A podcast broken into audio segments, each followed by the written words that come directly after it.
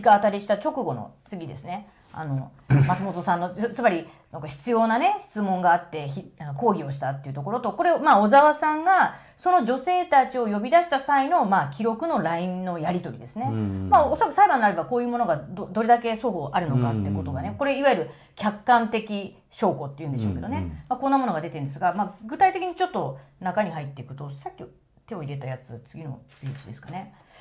まあ、ポイントだけこれあの少しポイントだけまとめたやつなんですけど、まあ、作家 X さんって方がいらっしゃるのと小沢、スピードワゴンの小沢これ、和一慶さんっていうんですか？小沢さん。で松本さんっていうのは後から来るんですが、えー、この2015年の冬ですねこの小沢さんが OL や女優の卵、まあ、そこの場には確かこれ見てると3人ほどいたようですけど女性を集めたでその A さんという今回告発をねあの、うん、したというこれ写真にも出てきますけどその彼女が受けた小沢さんからの LINE メールには、え今日の場所なんだけど先輩がやっぱり写真とかに撮られるとまずいので六本木のグランドハイアットのスイートでの部屋飲みになったけれど大丈夫という。だから当初は多分まあ楽しく外で飲もうということだったのかな。それがまあ部屋飲みということで提案が来るんですね。でそちらの言われた指定された LINE で指定された高級ホテルの15階の部屋に行きますと、えー、この元芸人の作家さんがオードブルとかを並べて、まあ、女性たちパーティーをしようってことなんで準備をしてたと。で小沢さんからは、まあ、誰が来るかは内緒ということになってたんですけれど、まあ、VIP を呼ぶから絶対にドタキャンはしないようにとね。だけど誰が VIP かは明かしてくれなかった。でそれからまあ飲み会の当日に LINE で、えー、今日の場所は六本木のグランドハイアットの部屋飲みにしようというね、うん、ことが来た。で小沢さんがまた誰が来るか分かんない中で、まあ、今から本当にすごい世界的な人が来るから誰が来る来るか当ててごらんと。で女性のうちの一人が「あえそれそこそれほど言うならビートたけしさん?」って聞くとさすがにそれは行き過ぎだと。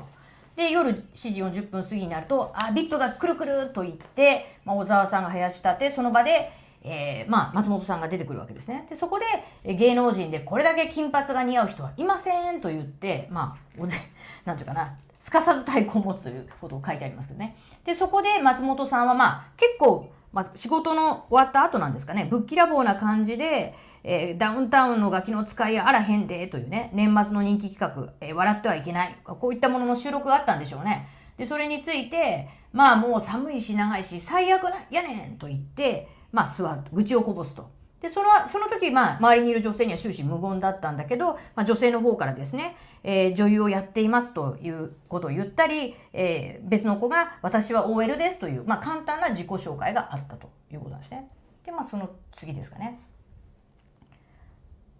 で松本さんがでここがまあ本当にまあもしその通りであれば私はまあまあ、ある種の怒りを持ったんですけど、うん、松本さんが着く前にこの小沢さんが女性のスマホを、まあ、みんな預かるということをやってる、没収してるんですね。これなんで預かるって確か書いてあった気がするんですけど、まあ、とにかく集まる集めていると。でそこで、えー、ゲーム前ゲームをする前の飲み会で松本人志さんが一夫多妻制を熱く語り始める。うんうんで養育費払うから俺の子供産まへんということを、まあ、女性一人一人に声をかけていったと。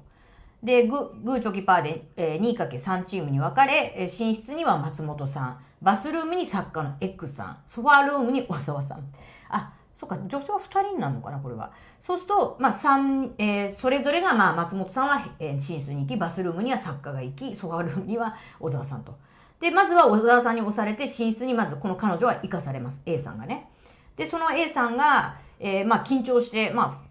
ンではあったのかでもその場で知ったからね別にファンかどうかもわからないですけど、うん、子供の頃からテレビで見てましたと話しかけると松本さんが、まあ、そういうのはええからさっきの話や俺のさっきの話やけど俺の子供産めるんかと言って、まあ、いきなりキスをしてくると。で抵抗するとシャツを破られそして松本さんは一気に全裸になり無理やり婚姻をさせられると。でここもまた本当にひどいなと思ったんですけどもし事実ならですよね松本さんが射精した瞬間に「はい終了」と言って、まあ、小沢さんがもう合図をすると。これこれ全てだからその一連の流れがこのゲームのように、まあ、進められてるんですかね小沢さんに。ということがあってそして次ですよね。さらに今度は、まあ、ここは、ここからもまたひどいんですが、まあ、松本さんにそういうことを、まあ、そういうことがあった後に、今度はその作家の X さん、作家さんがいた元芸人のいる部屋に行かされまして、そこでまた今度 X がもう何年もおっぱい触ってないねんと言って、まあ、彼女の胸を触ると。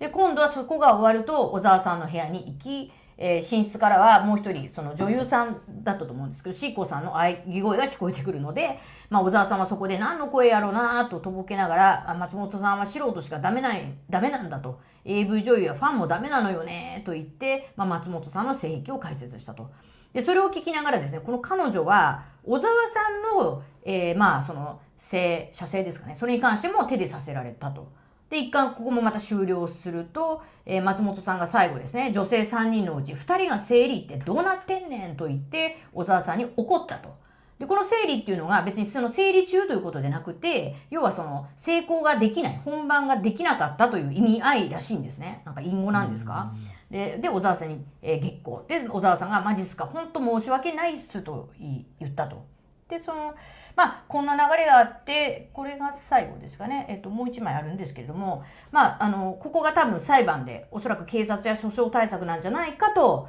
まあ、英子さんが見てるんですけれど、えー、英子さんが松本氏を婚姻している間にあのもう募集が携帯をそのみんな集めてるのに、うん、その間に、えー、彼女に対して「大丈夫か無理すんなよ」という LINE を送っていたと。でまあそれに回答なんかできないわけですよねこの最中に巻き込まれてるんで。うんでおそらく裁判になった時に、えー、自分は心配してた。返事がないから合意だったはずだと。言い訳のために携帯を没収し、返信できないのが分かっていて LINE を送ったんじゃないかと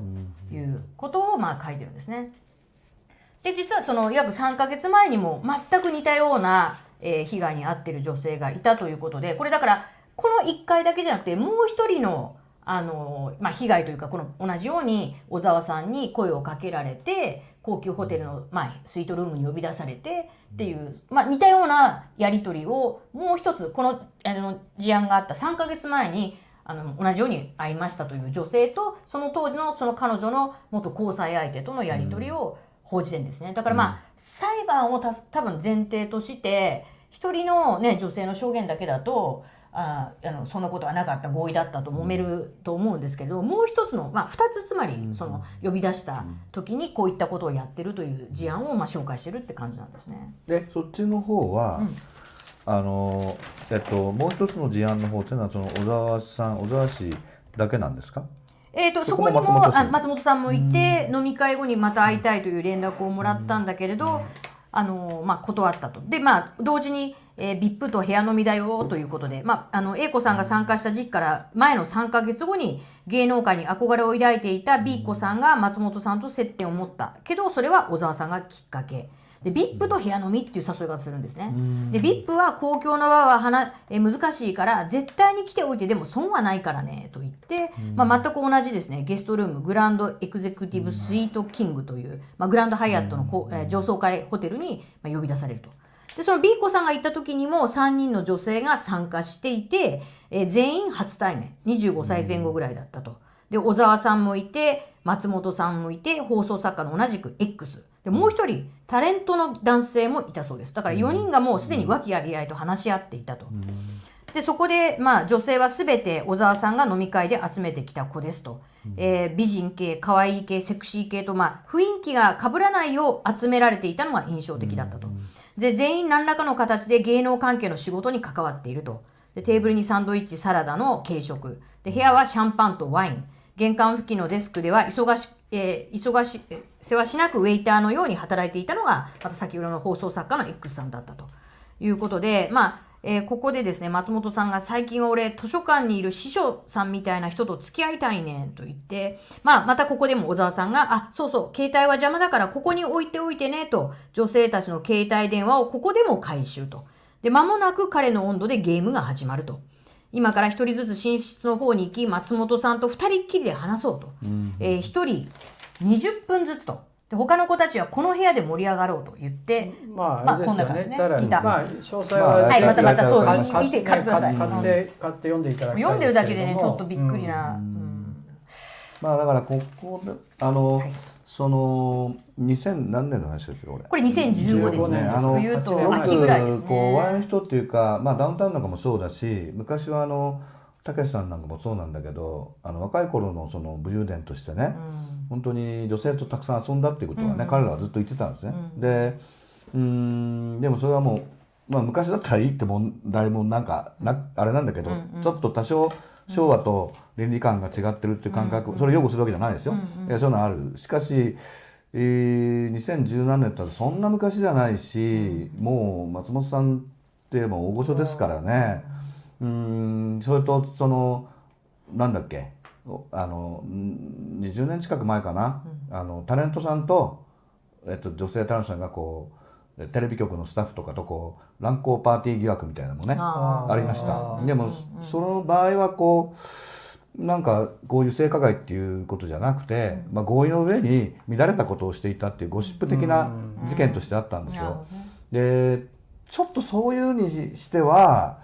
やはりこうこれは加害性が強いし強いよね。で特にやっぱり僕はじゃあの細かいこと分かりませんけど、これを聞くのでいおそらく問題になってくるのはやっぱりその、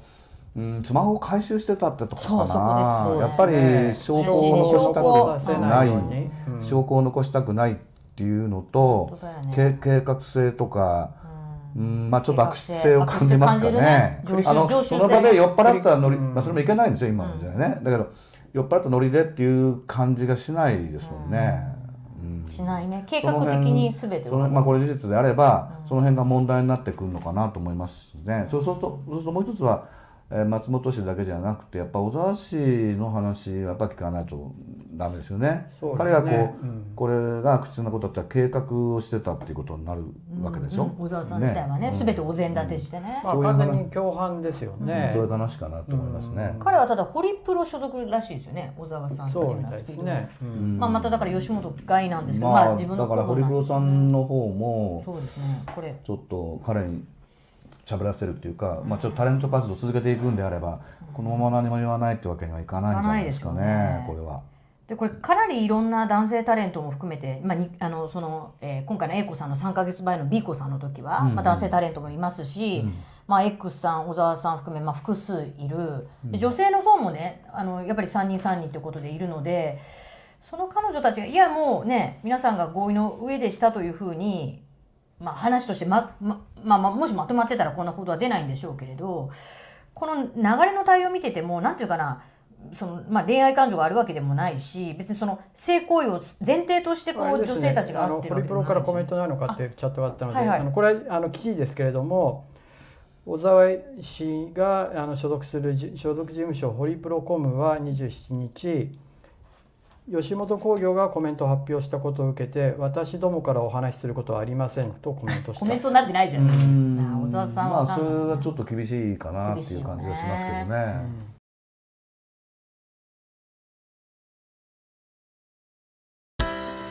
アークタイムズポッドキャストお聞きいただきありがとうございます。他にも様々なエピソードがありますのでぜひお聞きください。